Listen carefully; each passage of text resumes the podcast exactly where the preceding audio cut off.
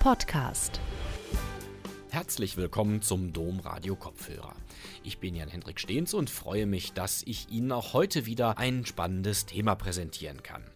Der Pflegebedarf hat sich in den vergangenen Jahren rapide verändert. Das ist leicht an bestimmten Begriffen abzulesen.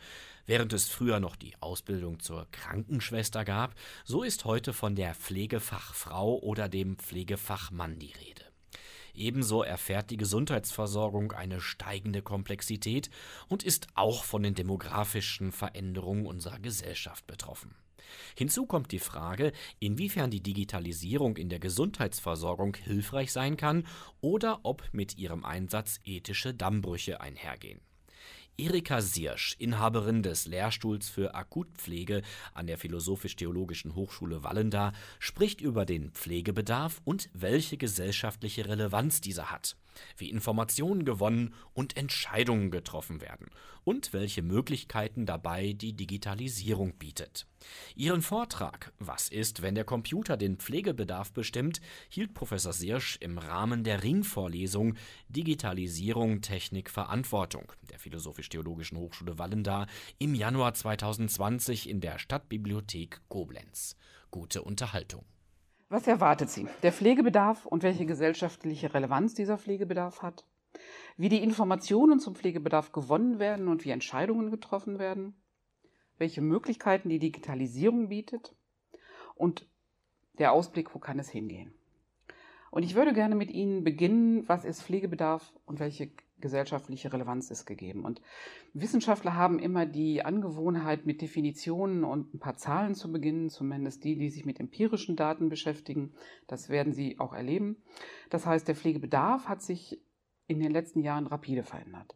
Ich habe, das hat Herr Zabrowski gerade gesagt, mein Staatsexamen gemacht 1980. Das ist ein bisschen her. Also viele von Ihnen oder einige von ihnen waren an dieser, da wahrscheinlich noch gar nicht auf dieser Welt. Und damals hat man noch eine Ausbildung als Krankenschwester gemacht. Heute ist man Pflegefachmann oder Pflegefachfrau.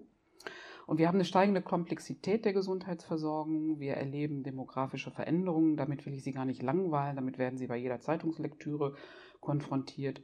Und wir erleben eine Ausdifferenzierung des pflegerischen Unterstützungsbedarfs. Das hat was damit zu tun, dass die medizinische Versorgung weitere Fortschritte macht und die medizinische Versorgung dann auch mit ähm, einhergeht mit einer erhöhten Ausdifferenzierung der pflegerischen Versorgung. Erhöhte medizinische Versorgung zieht das nach. Wir erleben eine Ökonomisierung der Gesundheitsversorgung seit einigen Jahren. Und das ist ein großes Thema, dem man eigentlich einen ganzen Abend widmen müsste, aber der leider heute hier nur am Rande gestreift werden kann. Wenn Sie in die Krankenhaus- und Altenpflegeeinrichtungen gehen, dann werden Sie erleben, dass rund 50 Prozent der Einrichtungen, zumindest in der stationären Altenhilfe, inzwischen in privater Trägerschaft ist. Das ist an sich nichts Ehrenrühriges und auch nicht schlimm. Aber es gibt eine ganz große Zahl von Einrichtungen, die arbeiten gewinnorientiert und machen mit dem, was sie dort erwirtschaften, tatsächlich auch Gewinne. Ja, und über allem steht dieser große Ruf nach Digitalisierung. Haben Sie gestern ZDF geguckt? Haben Sie gestern Fernsehen geguckt? Ich habe gestern in den Nachrichten gesehen, es gibt einen neuen PISA-Bericht zur, ähm, zur Befragung der 15-jährigen Schülerinnen und Schüler, welche Berufe sie wählen wollen. Und dann wurde ganz laut geklagt, dass die Schülerinnen und Schüler, die 15 Jahre alt sind, wir gucken uns das gleich nochmal im Detail an, hauptsächlich Berufe für sich in Anspruch nehmen oder erwählen wollen, die eben dem 20. Jahrhundert entstammen und nicht dem 21. Jahrhundert. Also das wäre nicht digital genug, wurde da gesagt. Da war der Beruf der Krankenschwester, ganz abgesehen davon, dass es den gar nicht mehr gibt, auch bei. Und wir gucken gleich, was es heißt. Bevor wir aber gucken, was heißt ähm, Digitalisierung, würde ich mit Ihnen gerne gucken, was heißt die Zielsetzung für die Pflege. Und ich beziehe mich da immer gerne auf Virginia Henderson, die ist im 19. Jahrhundert geboren, nicht nur im 20., sondern auch im 19. Jahrhundert. Aber das, was sie zur Pflege gesagt hat, hat immer noch maximale Gültigkeit. Und sie hat gesagt, dass Pflege ist die größtmögliche Wiederherstellung von Selbstständigkeit pflegebedürftiger Menschen. Und die Definition, die sie weiter ausgeführt hat, war, dass Pflege etwas ist, das dem kranken oder auch gesunden Menschen bei der Verrichtung von Aktivitäten hilft oder sie unterstützt und die Gesundheit ähm, unterstützt oder wiederherstellt oder zu einem friedlichen Sterben führt und zu einem streblichen Versterben förderlich ist und die er ohne Beistand selber ausüben würde, wenn er dazu oder sie die dazu erforderliche Stärke, Willenskraft oder die Kenntnisse verfügen würde. Das ist das Paradigma, in dem Pflegende sich immer bewegen. Das heißt, es geht hier nicht darum, tatsächlich Krankheiten ausschließlich zu heilen, wie das bei Ärztinnen und Ärzten ist, sondern Menschen bei den Alltagsaktivitäten zu unterstützen und das zu tun, was sie zum großen Teil selber tun würden, wenn sie den könnten. Oder das Wissen und die Kenntnis dazu hätten. Und wichtig ist, und wenn wir jetzt über die Erfassung des Pflegebedarfs reden und wenn wir darüber reden, kann das jetzt digital gemacht werden oder nicht, muss man immer berücksichtigen, dass pflegebedürftige Menschen sehr schutzbedürftig sind. Das heißt, pflegebedürftige Menschen sind je nach Grad ihrer Pflegebedürftigkeit eine vulnerable Gruppe und diese Lebensumstände und die aktuellen gesundheitlichen Situationen, die Alterssituation und nicht zuletzt auch die kognitiven Möglichkeiten beschränken sie an manchen Stellen ein und müssen dringend berücksichtigt werden. Und die Rechte und die Schutzrechte dieser Menschen sind dringend zu achten. Ich habe im Anfang angedroht, wir gucken uns ein paar Zahlen an. Und ähm, man redet, wenn man die Zeitungen aufschlägt oder wenn man den Diskurs verfolgt, häufig davon, dass es eine große Anzahl von pflegebedürftigen Menschen gibt, die in stationären Altenhilfeeinrichtungen versorgt werden. Häufig werden dabei die Menschen vergessen, die in Krankenhäusern behandelt werden. Und wenn wir uns die zurzeit aktuellsten Zahlen, die haben wir leider nur aus dem Jahr 2017, das mit der Aufarbeitung dauert halt immer ein bisschen, angucken, haben wir 19.952.735 vollstationäre Patientinnen und Patienten in Deutschland gehabt, wenn man die Fallzahlen zugrunde legt. Das kann sein, dass es Menschen gibt, die zwei oder drei oder viermal behandelt worden sind, aber die Fallzahlen sind fast 20 Millionen Patienten, die in stationären Einrichtungen behandelt wurden. Das ist eine gigantische Gruppe und eine gigantische Menge von Menschen, die versorgt werden. Und im Krankenhaus arbeiten inklusive aller Berufsgruppe, also Ärztinnen und Ärzte, Physiotherapeuten, Menschen, die in der Küche arbeiten oder in der Verwaltung arbeiten, fast 1,2 Millionen Menschen, genau 1,175.000 Menschen. Wenn Sie davon die Krankenpflege angucken, inklusive der Rettungsdienste und der Geburtshilfe, haben Sie fast eine halbe Million. 495.000. Und wenn Sie das auf Rheinland-Pfalz, das wissen wir über die Pflegekammer angucken, haben Sie in Rheinland-Pfalz 40.000 Pflegekräfte. Das ist eine gewaltig große Menge. Ich glaube, inzwischen sind mehr Menschen in der Pflege beschäftigt als in der Autoindustrie in Deutschland. Haben leider nicht die gleiche Schlagkraft, das ist immer eine andere Frage. Wenn Sie das für die stationäre Altenhilfe angucken, dann haben Sie 3,4 Millionen Menschen, die 2017 im Sinne des SGB 11, ah, das heißt, die in Pflege gerade eingestuft waren, haben Sie 3,4 Millionen Menschen, 14.500 Pflegeheime, 14.000 Szene- und ambulante Dienste, 5,7 Millionen Menschen, die im Bereich Gesundheit insgesamt arbeiten, davon drei Viertel Frauen. Aber die größte Gruppe der Pflegenden die pflegebedürftige Menschen versorgen und betreuen, die langfristig pflegebedürftig sind, sind die Angehörigen. Wir haben eine geschätzte Zahl von pflegebedürftigen Personen, die liegt bei 4,5 Millionen. Die offizielle Zahl liegt bei 3,4. Das heißt, es gibt eine ganze Reihe von Menschen, fast über eine Million, die pflegebedürftig sind, aber die im Sinne des SGBFs nicht auffallen, weil die keinen Antrag auf Unterstützung stellen. Das bedeutet 4 bis 5 Millionen private Pflegepersonen. 6,9 Prozent der Erwachsenen pflegen regelmäßig eine pflegebedürftige Person. Das sind umgerechnet 4,7 Millionen Menschen und auch davon sind es wieder 65 Prozent Frauen. Warum erzähle ich Ihnen das? Warum erzähle ich Ihnen das? Ich erzähle Ihnen das, weil wenn wir nachher darüber reden, wie Digitalisierung Pflege und Pflegebedarfserfassung unterstützen kann, müssen wir auch darüber reden, dass das ein gigantischer Markt ist. Das heißt, was wir erleben, ist nicht nur eine Digitalisierung, die für die Unterstützung entwickelt wird, sondern wir reden auch davon, dass wir hier von Milliardenbeträgen ähm, reden, die für diese Pflegebedürftigkeitserfassung und für die Unterstützung von der, der Versorgung pflegebedürftiger Menschen genutzt wird.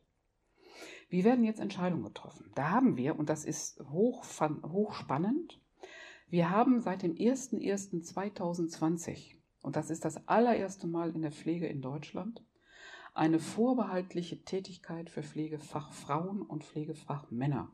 Das heißt, es gibt überhaupt keine Krankenschwestern mehr, die jetzt ausgebildet werden, sondern es gibt Pflegefachfrauen, Pflegefachmänner und Pflegefachpersonen. Ich muss gestehen, es ist ein bisschen sperrig, ich muss mich an diesen Begriff auch noch gewöhnen. Ich bin in meiner Wahrnehmung auch immer noch Krankenschwester und nicht Pflegefachfrau. Das klingt so ein bisschen abstrakt.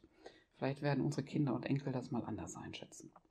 Nichtsdestotrotz ist es extrem wichtig, dass es jetzt eine Festlegung von Vorbehaltsaufgaben gibt. Und diese Vorbehaltsaufgaben beziehen sich auf die Erfassung des individuellen Pflegebedarfs, die beziehen sich auf die Organisation und Gestaltung und Steuerung des Pflegeprozesses und die Analyse, Evaluation, Sicherung und Entwicklung der Qualität der Pflege ist ausschließlich Pflegefachmännern und Pflegefachfrauen vorbehalten.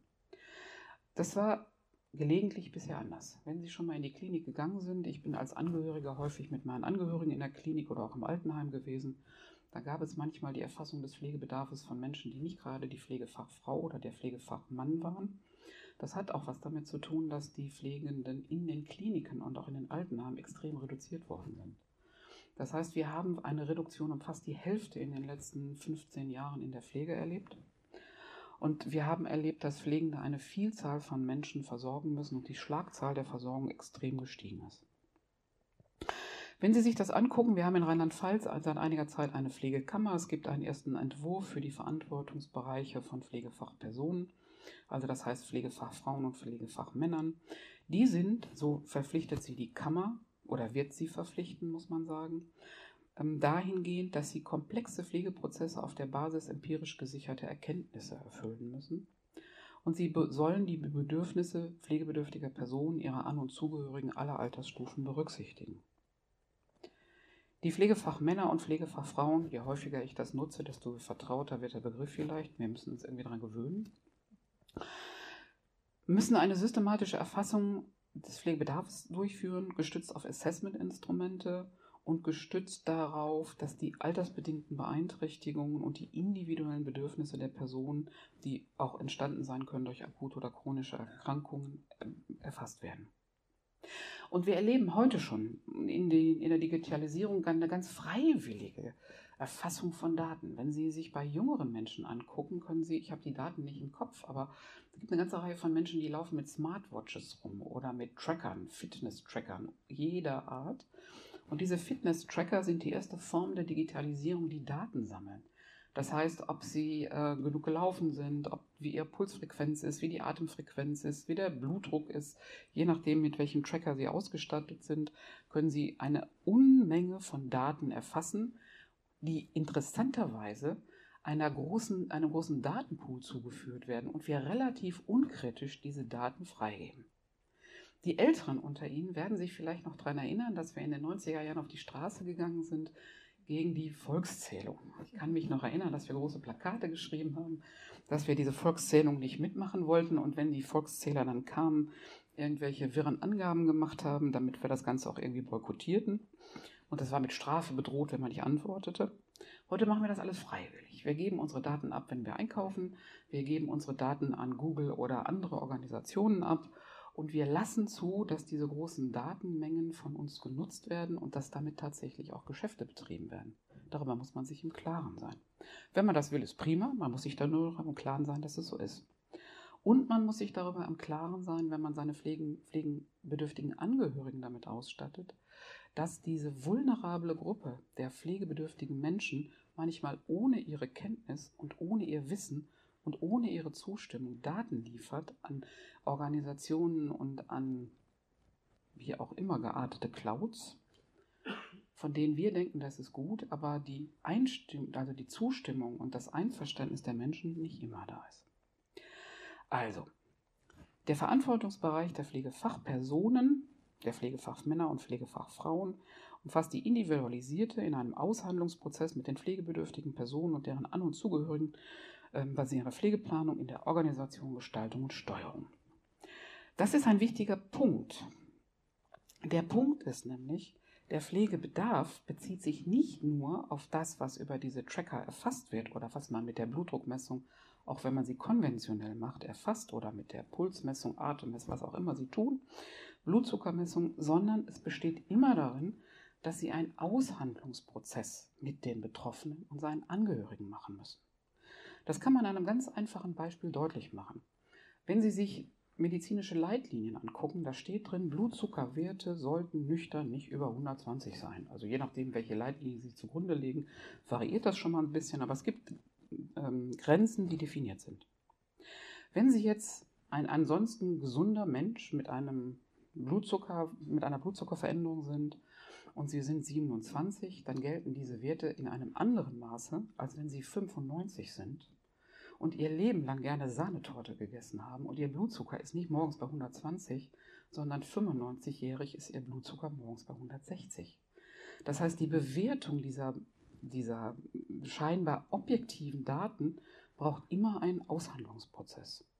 Und auch wenn diese Daten digital erfasst werden über einen Tracker oder über andere Dinge, braucht es immer jemand, der diese Daten in einen Kontext setzt und für die pflegebedürftigen Personen ähm, ähm, evaluiert und auch interpretiert. Es ist nicht damit getan, dass Sie die Daten erfassen. Die Vorwahlsaufgabe habe ich gerade schon erzählt, Sicherstellung der Versorgung und die Pflegefachfrauen und Fachmänner sind dazu ausgebildet. Leider Gottes haben wir nicht ausreichend genug davon. Wenn Sie die Zeitungen aufmachen, werden Sie erleben, dass äh, die Pflege ist übrigens der einzige Beruf, das finde ich total spannend, der einzige Beruf, in dem Leiharbeiter deutlich mehr Geld verdienen als Festangestellte. Das gibt es in keinem anderen Beruf. Wenn Sie Leiharbeiter sind in der Stahlindustrie oder in der Autoindustrie oder an sonstigen Stellen, haben Sie immer das Problem, dass Sie weniger verdienen als die Festangestellten. Wenn Sie das in der Pflege haben, verdienen Sie ein Vielfaches dessen und können sich Ihre Dienstzeiten auch noch aussuchen ist ein, interessantes, ist ein interessanter Deal. Darüber muss man sich im Klaren sein.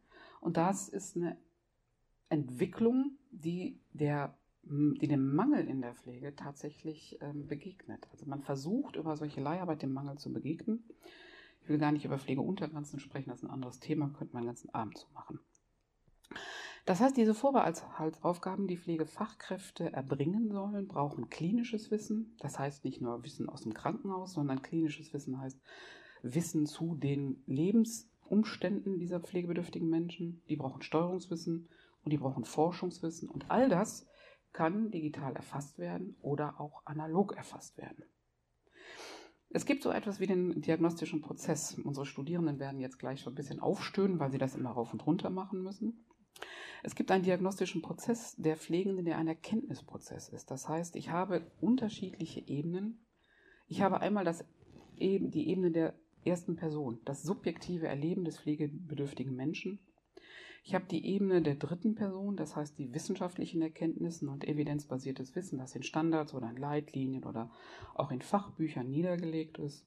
Und ich habe die Ebene der zweiten Person, wo man das, was die Person, die die Pflege bekommt, erlebt, das subjektive Erleben, mit dem abgleicht, was an Regelwissen da ist und das in einen Kontext setzt und immer in einem Aushandlungsprozess bei dieser Person zur Anwendung bringt oder die Person ermächtigt, das selber zu tun. Das heißt, Erfassen von Daten, die den Pflegebedarf definieren, benötigen immer einen Aushandlungsprozess und es bedarf bis jetzt immer noch einer menschlichen Person, die in Zusammenarbeit mit dem pflegebedürftigen Menschen das auch tut. Aber welche Möglichkeiten haben wir mit der Digitalisierung? Wir müssen erstmal klären, was heißt Digitalisierung überhaupt? Die einfachste Definition von Digitalisierung besagt, und das habe ich mir beim Digitalmagazin angeguckt, ist, dass analoge Inhalte und Prozesse in eine digitale Form oder Arbeitsweise umgewandelt werden. Wenn man das auf die Erfassung von Daten zum Pflegebedarf angucken kann, dann bedeutet das, ich muss nicht mehr den Blutdruck analog messen mit einem Blutdruckmessgerät nach Rivarocci, das irgendwie früher ein megamäßig ähm, umfangreiches äh, Gerät war, das man irgendwie aufpumpen musste, sondern heute geht das digitalisiert und die Daten können digital direkt, wenn es gut läuft, in die Patientendokumentation übertragen werden.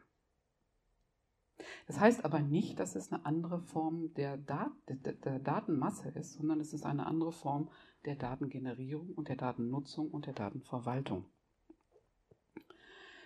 Welche Erwartungen werden denn an die Digitalisierung geknüpft? Um es kurz zu beschreiben, die Lösung aller Probleme. Die Digitalisierung löst jedes Problem. Wenn Sie in die, die Medien gucken, ist die Digitalisierung das, was alle Probleme löst. Das sagt Ihnen auch ähm, das Wirtschaftsministerium. Ich habe heute nochmal beim Wirtschaftsministerium geguckt und da steht, der digitale Wandel ist in vollem Gange. Die technologischen Entwicklungen sind rasant und verändern die Art, wie wir uns informieren, wie wir kommunizieren, wie wir konsumieren, kurz wie wir leben. Also das klingt manchmal so ein bisschen wie eine Drohung. Weiß nicht, ob das wie eine Verheißung dringt, manchmal auch wie eine Drohung. Und dazu schreibt das äh, Bundeswirtschaftsministerium gleichzeitig, dass 28 Prozent der Unternehmen in Deutschland die digitale Digitalisierung in ihre Planung eingebunden haben. Das bedeutet aber auch gleichzeitig 70 äh, Prozent nicht. 39 Prozent nutzen das Internet. Das ist in Deutschland eine besonders interessante äh, Erfahrung, weil viele Leute würden das Internet nutzen, wenn sie dann eine Chance hätten, wenn es ein Netz gäbe. Das ist nicht immer so. 4,6 Milliarden wurden in deutsche Start-ups in, investiert, die sich mit der Digitalisierung beschäftigen. Wenn Sie das mal mit den Zahlen vergleichen, die für die Steigerung ähm, der Kosten für Pflege in Krankenhäusern ausgegeben werden, kriegen Sie manchmal ein bisschen Zahnschmerzen. 54 Prozent der Unternehmen in Deutschland hatten einen konkreten IT-Sicherheitsvorfall. Hatten wir gestern an der Uni auch. Wir hatten gestern einen halben Tag Ausfall des Servers. Wir waren völlig lahmgelegt. Wir waren nicht in der Lage, irgendwas zu arbeiten. Das macht mir manchmal so ein bisschen Angst an dieser Stelle, wenn ich mir überlege, dass alle Daten digital sind. Ich habe einen guten Freund, der führt einen großen Bauernhof, der hat ein digital äh, unterstütztes äh, Fütterungssystem für Schweine. Wenn das ausfällt, kriegen die Schweine nicht zu fressen. Das heißt, ähm, Digitalisierung ist sicherlich eine große Versprechung, aber wir haben noch nicht das Maß an Sicherheit erreicht, das wir brauchen, um das auch zu tun. Ich habe Ihnen gerade erzählt von dieser Befragung der PISA-Studie ähm, im ZDF gestern Abend. Können Sie nachlesen, auch bei Spiegel Online. Na, das heißt ja jetzt der Spiegel, heißt nicht mehr Spiegel Online. Da steht bei Mädchen, die 15 Jahre alt sind, der Beruf der Krankenschwester oder Hebamme an fünfter Stelle. Ärztin ist ganz oben, also das wird die, bis die 25 sind, wird sich das vielleicht noch mal ein bisschen nivellieren. Also Ärztin ist ganz oben, Architektin ist auf zehnter Stelle. Der Ingenieur ist bei den Jungs ganz oben. Das ist interessant, dass das immer noch so ist. Ähm, Profisportler steht bei den jungen Männern an gleicher Stelle wie die Krankenschwester bei den jungen Mädchen. Das, auch das wird sich noch nivellieren, da bin ich relativ sicher. Aber was mich so erschüttert hat gestern Abend bei dieser Berichterstattung war, dass der Beruf der Krankenschwester, abgesehen davon, dass es den so gar nicht mehr gibt, dass der Beruf der Krankenschwester als nicht, ein, als nicht als ein Beruf des 21. Jahrhunderts definiert wurde, sondern ein Beruf des 20. Jahrhunderts und man müsse das doch endlich digitalisieren. Wie eine super Idee. Gucken wir jetzt mal, was das heißt. Digitalisierung gliedert sich in unterschiedliche Ebenen. Je nachdem, mit welchen Autoren Sie zu tun haben, haben Sie unterschiedliche Gliederungsstrukturen. Die FH Bielefeld zum Beispiel hat ein Projekt aufgelegt, da hat sie eine Vierer-Skalierung gemacht, und zwar technische Infrastrukturen, Geräte, Software, Hardware oder An Anwendungen wie Apps oder Managementsysteme. Wenn Sie sich das bei anderen Autoren angucken oder anderen Autorinnen angucken, gibt es andere Klassifizierungen. Ich habe jetzt mal beispielhaft diese genommen, und zwar ist das ein Projekt, das nennt sich Pflege 4.0, ist aufgelegt von der BGW, also von der ähm, Initiative Neue Qualität in der Arbeit und der Bundesanstalt für Arbeitsschutz und Arbeitsmedizin. Die haben dazu im vorletzten Jahr, muss man jetzt sagen, eine Studie aufgelegt und auch veröffentlicht, kann man, an, kann man sich angucken, ist auch ganz interessant zu lesen. Das heißt, diese Digitalisierung in der Pflege gliedert sich bei diesen Autorinnen in vier Felder. Elektronische Dokumentationssysteme, technische Assistenzsysteme, Telecare und Robotik. Robotik haben wir alle irgendwie im Kopf. Alle kennen von Ihnen schon mal Paro. Haben Sie schon mal gesehen? Diese kuschelige Robbe mit den großen Knopfaugen, die so niedlich irgendwie quietscht. Aber was für Pflegende, und das ist in dieser Studie auch nochmal beleuchtet worden, wichtig ist und was Arbeit tatsächlich erleichtert in der in der Erfassung des Pflegebedarfs ist elektronische Dokumentationssysteme oder andere Erfassungssysteme, sowas wie Smartwatches, all das, mit denen Sie Informationen weitergeben, archivieren und für andere auch zur Verfügung stellen können. Das ist eine extreme Belastung für Pflegende, ähm, die Dokumentation ständig patientennah auszufüllen. Sie haben die Kurven nicht immer mit. Sie haben, auch gerade wenn Sie im ambulanten Dienst sind, die Dokumentation nicht immer mit. Was aber die Pflegenden berichtet haben, ist, wenn sie den Pflegebedarf erfassen und sie machen das in einem elektronischen System, an einem Stützpunkt zum Beispiel, weil sie irgendwo in der Nordeifel unterwegs sind, wo es wieder mal kein Internet gibt, dann nutzt ihnen das nichts, wenn sie digital vernetzt sein wollen, weil sie machen das händisch und müssen es hinterher übertragen. Wobei die Fehlerquellen, wenn Sie die Dokumentationssysteme elektronisch nutzen, relativ gering sind, wenn die regelgerecht benutzt werden. Übertragungsfehler verschwinden, also Schreibfehler verschwinden. Informationen, die Sie direkt auf dem Tablet haben, werden automatisch gespeichert. Informationen, die Sie über Computer erfassen, werden automatisch gespeichert.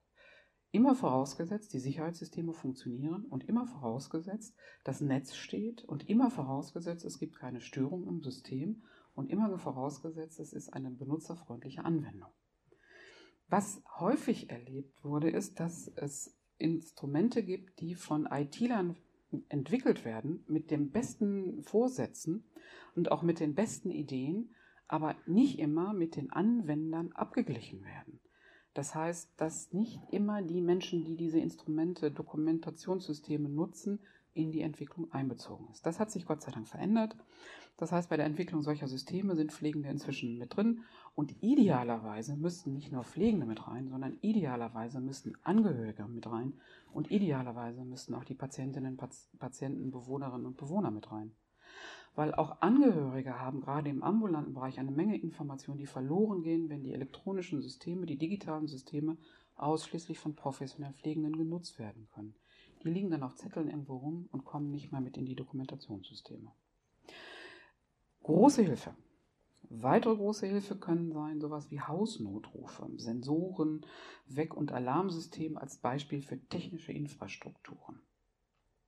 Das kennen Sie vielleicht auch von Angehörigen zu Hause, die Hausnotrufe haben. Aber diese Hausnotrufe müssen dann auch immer kompatibel sein mit den Wünschen und den Bedarfen der betroffenen Menschen. Ich habe selber einen Angehörigen betreut, dem haben wir tatsächlich über einen langen Prozess einen Hausnotruf, heute muss man fast sagen, aufgenötigt. Und ähm, der saß in, zu Hause alleine mit dem Hausnotruf und ich war in der Bahn unterwegs, irgendwie 500 Kilometer weit weg da rief er mich an und sagte, ich kann nicht mehr aufstehen, du musst jetzt sofort kommen. Ich kann jetzt nicht kommen, bin 500 Kilometer weit weg. Drück auf deinen Hausnotruf. Dann hat er mir erklärt, das kann er nicht tun, weil dann käme ja der Krankenwagen. Die Idee, die als pflegender Angehöriger oder als pflegende Fachperson man hat, wenn man diesen Hausnotruf installiert, ist nicht immer die Idee, die der Patient oder die Patientin oder der Bewohner oder die Bewohnerin hat. Das heißt, wenn wir über diese vulnerable Gruppe, die wir anfangs angeguckt haben, nachdenken, ist es extrem wichtig, dass die Menschen, die es betrifft und für die diese Techniken installiert werden, auch in das, was passiert, eingebunden werden. Und manchmal wird das übergestülpt, aber darüber müssen wir tatsächlich uns jedes Mal bewusst sein. Diese vulnerable Patientinnen- und Patientengruppe muss über das, was da passiert, informiert sein und muss damit einverstanden sein. Diese wunderbaren ähm, Sensormatten, die kennen Sie alle. Patientinnen und Patienten mit Demenz bekommen Tracker, die GPS-Sender haben, damit man sie, wenn sie dann in Koblenz oder wo auch sonst ähm, auf der Straße sind und sie wissen nicht, wo sie sind und machen sich Sorgen, wo sie sind, können wunderbar sein. Man muss es aber mit den Bedürfnissen abgleichen. Wenn Sie Sensormatten vor das Bett legen oder in das Bett legen, die Alarm geben, wenn Menschen aufstehen und man ähm, prüft, ist er jetzt aufgestanden oder ist er im Bad oder wenn ich installiere ähm, einen Bewegungsmelder und der gibt mir jedes Mal ein Signal, wenn mein Angehöriger morgens um acht noch nicht im Bad war, weil er sonst immer um halb acht im Bad ist, aber an diesem Morgen irgendwie mal bis halb neun schlafen möchte, ist wunderbar, wenn Sie als Angehöriger sich damit einen Überblick verschaffen wollen, ist er noch da, bewegt er sich, aber für die Menschen, die sie benutzen, ist das eine andere Ebene. Es gibt sowas wie Telecare oder Telenursing. Das ist etwas, was zunehmend genutzt wird und auch nicht immer nach den Regeln, die es eigentlich haben sollte, genutzt wird. Das heißt, Telenursing und Telecaring ist wunderbar, wenn es darum geht, die Kommunikation über Pflegebedarfe oder auch Bedarfe in der medizinischen Diagnostik auszutauschen zwischen Mitgliedern unterschiedlicher Professionen Austausch zwischen Pflegebedürftigen und der Pflegefachperson, dem Pflegefachmann und dem, der Pflegefachfrau oder anderen Angehörigen medizinischer Fachberufe. Das ist wunderbar, wenn Sie ein Foto einer Wunde machen können und können das sofort in die ärztliche Praxis schicken und können sagen, guck mal drauf, lass uns überlegen, was tun wir damit. Das ist wunderbar, wenn Sie ähm, bestimmte Situationen beschreiben wollen. Es wird schwierig, wenn Sie das als dauerhafte Überwachung machen, ohne dass der Mensch, den es betrifft, davon in Kenntnis gesetzt wird. Wenn Sie sich das in asiatischen Ländern angucken, die Pflegesituation, da ist der Umgang mit ethischen Standards ein anderer als er in Deutschland ist. Der ist nicht besser oder schlechter, er ist anders, weil die Privatsphäre dort unter Umständen anders definiert wird. Da gibt es inzwischen Avatare, die tatsächlich wie R2D2, kennen Sie noch Star Wars? Die wie R2D2 durch die Gegend fahren, haben Kameras und machen kontinuierlich Bilder in stationären Altenpflegeeinrichtungen, damit sie sehen können, wie es den Bewohnerinnen und Bewohnern gibt, wenn es keine Pflegenden mehr gibt, die diese Patientinnen und Patienten, Bewohner und Bewohnerinnen versorgen können. Das heißt, was passieren kann, ist, dass diese eigentlich nützlichen Techniken der Digitalisierung eingesetzt werden, um nicht vorhandene Ressourcen zu kompensieren oder auch Menschen einzusparen. Das ist nicht immer ehrenrührig und auch nicht immer schlecht, aber man muss sich dessen bewusst sein, wo tue ich das und wo setze ich das ein. Es gibt sowas wie Robotik, das kennen Sie alle, das sind die R2D-Sos, die können inzwischen wilde Sachen. Die können inzwischen Frühstück bringen, die können äh, in Kliniken, können die inzwischen ganze Versorgungseinheiten versorgen, die können ähm, auch physische Entlastungssysteme sein. Das heißt, wenn Sie Menschen in einen anderen wenn Sie Menschen aus dem Bett bewegen wollen, in den Rollstuhl setzen wollen, können das inzwischen elektronische Systeme, ohne dass sie sich damit ähm, selber sehr stark belasten. Das heißt, schwere Hebearbeiten können damit reduziert werden. Sie können damit auch Menschen stützen, die sich von alleine nicht im, in, in der Position halten können. Sie haben Service-Roboter, die Ihnen den Tee bringen. Sie haben Service-Roboter, die mit einer künstlichen Intelligenz auch ähm, spr sprechen mit Ihnen, die auch lernen zu sprechen die tatsächlich kommunizieren. Die können Sie als humanoiden Roboter haben, die aussehen wie ein Kind oder wie ein Mensch oder wie, wie die Robbe Paro. Die können aber auch völlig technisch aussehen. Das ist eine wunderbare Möglichkeit, um eine Unterstützung des pflegebedürftigen Menschen zu haben und eine wunderbare Unterstützung zur Ergänzung eines, einer Einschätzung des Pflegebedarfs. Wenn sie als alleinige Maßnahmen eingesetzt werden, wird es kompliziert. Ich habe Ihnen mal was mitgebracht. Das heißt, ähm, was wird in Deutschland überhaupt eingesetzt? Das heißt, wenn Sie in Krankenhäusern angucken, das ist eine Untersuchung von 2017, die ist zugegebenermaßen ähm, jetzt ähm, drei Jahre alt, dann haben Sie in Krankenhäusern auf den Arbeitsstationen sowas wie Desktop-PCs, sowas wie Workstations zu 95, 85 Prozent. Digitalkameras haben sie auch, zu fast 60 Prozent. Die braucht man immer, um die Wunden zu dokumentieren ne? oder um Situationen festzuhalten. Sie haben Monitoring-Systeme auf Intensivstationen sehr ausgeprägt. Sie haben mobile Geräte zur Erfassung von Vitaldaten. Das hat jetzt der PC leider verschluckt. Also mobile Geräte zur Erfassung des Blutdrucks, mobile Geräte zur Erfassung der, der Sauerstoffversorgung, der Temperatur und was es sonst noch alles gibt. Sie haben Laptop und Notebooks zurzeit 30 Prozent, das ist noch ein bisschen ausbaufähig. Smartphones, die dienstlich genutzt werden. Ich meine jetzt nicht die Smartphones, die jeder zu Hause in der Tasche hat und mit denen er WhatsApp-Nachrichten verschickt. Digitale Assistenten, sowas wie ein Medikationsplan, da wird es schon wert. Spärlicher 14 Prozent. Telekonsile, Expertensysteme 13 Prozent. Das ist sicherlich auch noch ausbaufähig. Wenn Sie mit Kolleginnen und Kollegen sprechen, die aus Australien kommen, die können immer nur müde lächeln, wenn wir sagen, was wir hier tun und welche Probleme wir haben mit der Versorgung auf dem Land. Die sagen immer, komm mal nach Australien, guck dir das da mal an. Da ist äh, Mecklenburg-Vorpommern oder die Nordeifel gut bestückt. Also das heißt, es gibt Länder, die arbeiten schon sehr lange damit. In Deutschland ist das noch relativ wenig verbreitet. Es gibt inzwischen Krankenhäuser, die haben sowas wie Bedside Terminals für Patientinnen und Patienten, aber 12 Prozent ist jetzt auch nicht die Masse. 3D-Bilder für, ähm, äh, für ähm, MRT-Bilder oder andere Dinge, die Sie sich so diagnostisch angucken wollen. Digitale Visitenwagen, die eigentlich wichtig wäre, um, wenn Sie digital Informationen sammeln und digital Informationen erfassen, um die für die Patientinnen und Patienten nutzbar zu machen, nutzen Ihnen nichts, wenn Sie keine Endgeräte haben, damit man die auch auswerten kann, damit man da auch arbeiten kann. Die ganzen Blutdruckwerte und die ganzen Blutzuckerwerte und das, was Sie Sammeln muss irgendwo auch auflaufen und nicht nur mit einem Tracking-System bei Google. Die werten die ganz bestimmt aus. Tablets auch weniger und sowas wie Service-Roboter oder Wearables, also Dinge, die man mit sich rumträgt, um ähm, Mobildaten zu erfassen zum Pflegebedarf, sind unter 2%. Relativ wenig. Jetzt gucken wir mal, was das Bundesministerium für Gesundheit dazu sagt. Das Bundesministerium für Gesundheit sagt, stand vorgestern, die Entlastung der Pflege durch Investitionen in Digitalisierung ist wirklich wichtig. Die Digitalisierung birgt, richtig eingesetzt, ein erhebliches Potenzial zur Entlastung der Pflegekräfte in der ambulanten und stationären Altenpflege. Die vorliegenden Erfahrungen zeigen, dass besonders in den Bereichen der Pflegedokumentation, Abrechnung von Leistungen, Zusammenarbeit mit Ärzteschaft, Pflegeheimen sowie Dienst- und Tourenplan digitale Angebote enorm entlasten können.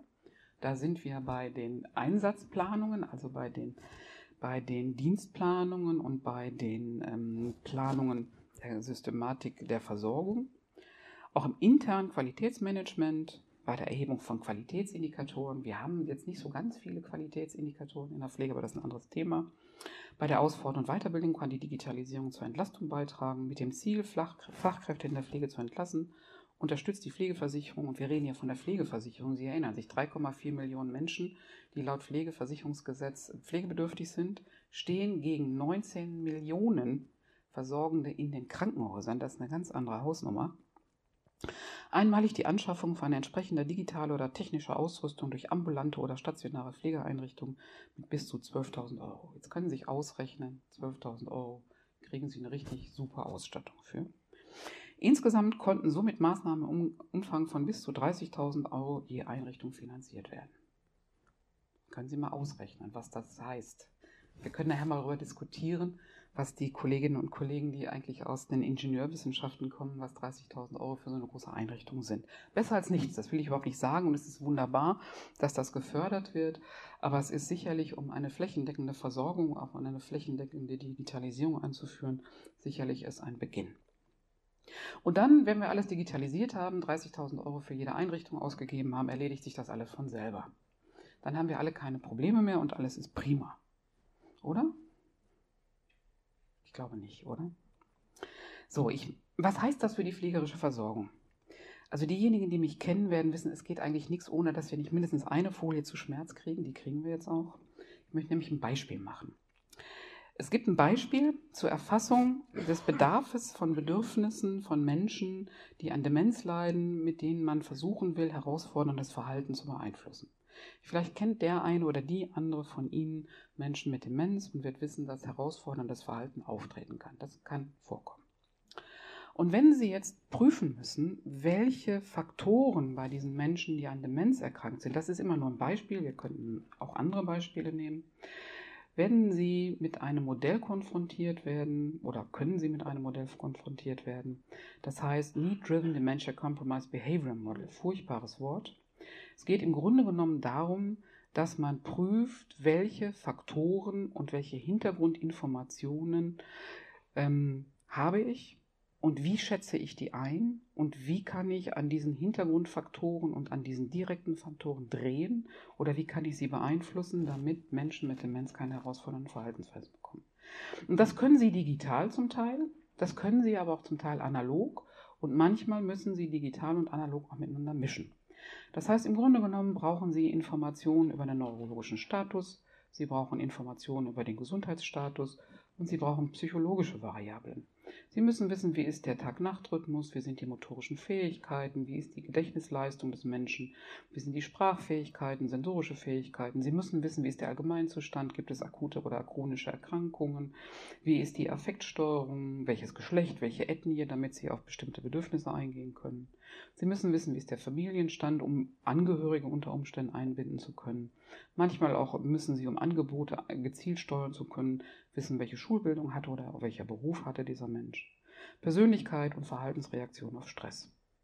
Jetzt können Sie sich mal überlegen, was alles man digital erfassen kann. Eine Menge kann man digital erfassen. Sie können, wenn Sie jetzt so einen ähm, Tracker haben, der Ihre Schlafrhythmus erfasst, können Sie die Schlaf- und Nachtrhythmus wunderbar erfassen. Überhaupt kein Thema. Sie können auch motorische Fähigkeiten erfassen. Sie können auch noch mit ähm, Gedächtnisleistungen unter Umständen erfassen, Funktionsfähigkeit. Aber das hilft Ihnen alles nicht, wenn Sie das nicht in Kontext setzen. Das heißt, wenn Sie die digital erfassten Informationen in einen Kontext setzen und mit den Bewohnerinnen, Bewohnern, Patientinnen, Patienten, Klienten, betroffenen Menschen auswerten und in den Kontext setzen und klären, was bedeutet das für ihn oder sie. Wir müssen prüfen, physiologische Bedürfnisse, hat er Hunger, hat er Durst, wie ist die Ausscheidungssituation, hat er Schmerz, ist ihm unwohl, schläft er schlecht, hat er Angst, kann er sich schlecht anpassen, wie ist die physikalische Umgebung, ist es immer hell, wenn er schlafen soll oder sind die Geräusche zu laut, sodass er nicht einschlafen kann. Und manchmal auch, wie ist die Personalausstattung und die Umgebungsatmosphäre und kann, können Menschen schlafen, wenn andere dabei sind oder schlafen sie eher unruhig. guter Freund von mir leitet ein kleines Altenheim. Es war eine fantastische Realstudie. Ähm, da gab es eine Situation, da hatten die eine, ähm, eine Bombendrohung, kennen Sie das? Also eine Bombenräumung, die wir jetzt in Köln erlebt haben und an anderen Städten. Und da mussten einige Bewohner, weil diese Bombenräumung kam, tatsächlich in einem Gemeinschaftsraum schlafen. Also die, die wollten, die in anderen ähm, Einrichtungen nicht untergekommen sind und die, die das wollten. Und die Kolleginnen und Kollegen haben gesagt, sie hätten noch nie so eine ruhige Nacht erlebt, die die Nächte betreut haben, weil die Nähe anderer Menschen dazu geführt haben, dass die sich geborgen gefühlt haben und Geräusche von anderen Schlafenden gehört haben. Das fand ich interessant. Das wäre eine Langzeituntersuchung wert, aber es war eine interessante Erfahrung. Das all müssen Sie wissen, und jetzt komme ich zu Schmerz, Sie kommen leider nicht drum rum. Das heißt, wenn ich jetzt bei Menschen wissen will, wie sind seine Bedingungen, das heißt, wie sind die direkten Faktoren, wie sind die Umgebungsfaktoren und wie sind die die Rahmenbedingungen, die auf diese Bedürfnisse der Menschen einwirken, dann nehmen wir jetzt mal beispielhaft ein Phänomen. Wir hätten auch irgendein anderes nehmen können. Das heißt, Schmerzstimulus ist ein inneres Erleben bei einem Menschen. Dieser Schmerzstimulus wird immer durch intrapersonelle Einflüsse und durch kontextuelle Einflüsse modelliert. Das heißt, wie Sie Schmerz erleben, wird immer dadurch beeinflusst, wie geht es Ihnen, wie sind Ihre persönlichen Bedingungen, wie sind Ihre Kontexteinflüsse. Ich mache das immer an dem Beispiel fest, wenn Sie sich das Knie stoßen auf dem Weg in den Urlaub, nehmen Sie das weniger wahr, als wenn Sie sich das Knie stoßen auf dem Weg zum Finanzamt oder auf dem Weg zum sechsten Frühdienst in Folge. Das heißt, diese kontextuellen Einflüsse machen Unterschiede. Dann gibt es verbale oder nonverbale Programme, die automatisiert oder bewusst Schmerzreize verarbeiten. Und für jede Person, jeden Menschen gibt es einen individuellen Schmerzausdruck, der ganz individuell enkodiert wird. So nennt man das. Das heißt, jeder Mensch drückt seinen Schmerz ganz individuell ein, aus.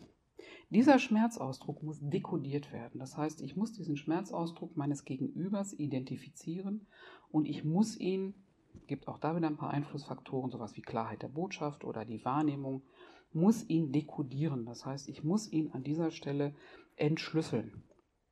Und dann kann ich dieses Phänomen für diesen betroffenen Menschen einschätzen. Jetzt denken Sie mal gerade dran, was wir angeguckt haben mit dem Modell zum ähm, Need-Driven Behavior Modell. Da gibt es Faktoren, die Einfluss nehmen und hier gibt es Faktoren in dem Kommunikationsmodell, die sich auswirken auf den Schmerz eines Menschen, der elementar zum Pflegebedarf dazugehört. Und was es gibt, das finde ich total faszinierend seit einiger Zeit, einen sogenannten Face Pain Reader. Haben Sie schon mal davon gehört? Es gibt einen Face Pain Reader. Dieser Face Pain Reader macht Folgendes. Der nimmt den Schmerzausdruck über eine mimische Veränderung wahr. Das kennen Sie alle, wenn Sie schon mal am Bahnhof waren, da wo Gesichtserkennung funktioniert oder wenn Sie das bei, bei der Passkontrolle am Flughafen erlebt haben. Sie haben bestimmte ähm, biometrische ähm, Erkennungsmerkmale, die dazu führen, dass Sie über diesen Pass identifiziert werden können. Man weiß, dass es bestimmte Muskelveränderungen gibt, bestimmte Fax-Codings, so nennt man das, die immer dann in, äh, auftreten, wenn Menschen Schmerz erleiden. Das kann man digital wunderbar machen. Das können Sie hier sehen, wenn jetzt mein, wenn jetzt mein Pointer es tut. Sie können hier sehen, dass die Augenringmuskulatur, die Nasenwurzelmuskulatur und die Muskulatur, das sehen Sie hier besser, hier gekräuselt ist. Das heißt, es gibt bestimmte Muskelgruppen, die sind bei Schmerz aktiv und die können Sie erfassen und die können Sie digital sehen. Wunderbar. Können Sie digital machen.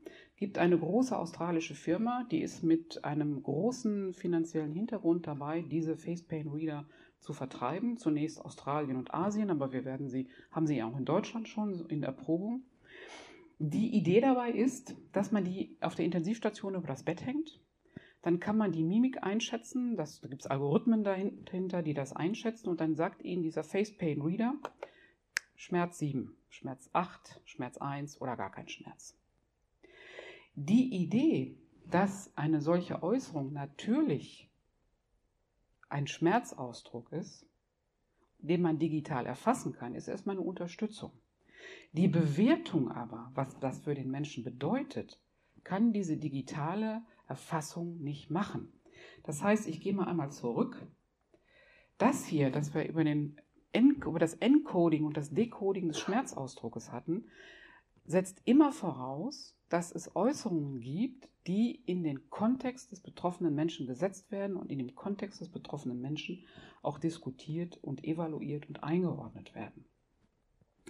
Das können Sie mit dem FacePain Reader nicht machen. Sie haben eine mimische Veränderung, die sehen Sie. Die Maschine spuckt Ihnen, Daten, spuckt Ihnen Daten aus, wunderbar. Dann sagt die Schmerz 7, Schmerz 8, Schmerz 3. Nimmt Ihnen aber nicht die Arbeit ab, das in den Kontext zu setzen und zu evaluieren. Das ist die große Gefahr, die man mit Digitalisierung macht. Die Idee, dass es digitalisierte Erfassung von Pflegebedarf gibt, der ohne kontextuelle Interpretation möglich ist, ist ein bisschen kurz. Was heißt das? Wo kann es hingehen? Digitalisierung wird von offiziellen Stellen zurzeit als extreme Entlastung beschrieben wird auch von Pflegenden in unterschiedlichen Stellen als unterschiedlich als, als Entlastung beschrieben, kann es auch sein und ist auch großartig, wenn es sich auf Dokumentation bezieht oder wenn es sich darauf bezieht, dass ähm, Ambient Assistant Living, Instrum, äh, Ambient Assistant Living ähm, ähm, Einheiten eingebaut werden, die den Pflegebedürftigen unterstützen. Sie ist aber immer noch eine Herausforderung im Versorgungsalltag, weil die hohen Erwartungen, die daran gesetzt werden, nicht immer erfüllt werden und was man unbedingt berücksichtigen muss, ist die ethischen und rechtlichen Implikationen. Das heißt, ist das für den Menschen überhaupt etwas, was er will? Ist das für den Menschen überhaupt etwas, was wir zulassen können? Ist das überhaupt für den Menschen sinnvoll, einen R2D2 über den Wohnbereich fahren zu lassen, der in 24 Stunden am Tag filmt und die Mimik auswertet? Was ganz abgesehen von den rechtlichen Implikationen. Aber Digitalisierung ist auch eine Chance. Digitalisierung ist eine große Chance, über Zusatzarbeit, die Pflegende leisten müssen oder die pflegende Angehörige leisten müssen, Arbeit wegzunehmen. Das heißt, ähm, Arbeit auch an die digitale Entwicklung abzugeben. Immer mit dem Kontext, den man da machen muss. Ich habe Ihnen noch mal ein paar Zahlen mitgebracht, die von Patientinnen und Patienten und von Pflegenden, die wir eingangs schon mal angeguckt haben. 19.952.735 vollstationäre Patientinnen und Patienten auf Fallzahlen bezogen. Eine halbe Million Menschen, die in der Gesundheits- und Krankenpflege und im Rettungsdienst im Krankenhaus arbeiten. 4,3 Millionen pflegebedürftige Personen, die tatsächlich ähm, über den SGB-11-Bereich, das ist, muss SGB-11 heißen, ist nicht FB9, ähm, pflegebedürftig sind. Und 5,7 Millionen, die in dem Bereich der Gesundheit arbeiten. Das ist ein gigantischer Markt, der extrem lukrativ ist. Bei der Digitalisierung in der Pflege geht es nicht darum, entweder oder zu machen, sondern bei der Digitalisierung in der Pflege und bei der Erfassung des Pflegebedarfs muss es darum gehen, sinnhafte Ergänzung zu pflegerischer Tätigkeit zu machen Egal, ob es jetzt eine berufliche Pflege ist oder ob es pflegende Angehörige sind. Es muss in den Kontext passen, muss zu den Menschen passen und muss den technischen Anforderungen gerecht werden. Die veränderten Anforderungen und die gestiegene Komplexität der Gesundheitsversorgung erfordert spezialisierte Pflege. Da kann man sich jetzt die Frage stellen, ersetzt die Digitalisierung die Pflege oder löst sie alle Probleme, das, was uns immer erzählt wird? Digitalisierung ist ein Heilsversprechen also das löst alles und macht alles irgendwie viel einfacher. Die Frage, die ich mit Ihnen gleich gerne diskutieren würde, kann die Digitalisierung halten, was sie scheint zu versprechen? Und was heißt das für die Digitalisierung als Milliardengeschäft? Danke. Domradio Kopfhörer. Weitere Informationen finden Sie auf domradio.de.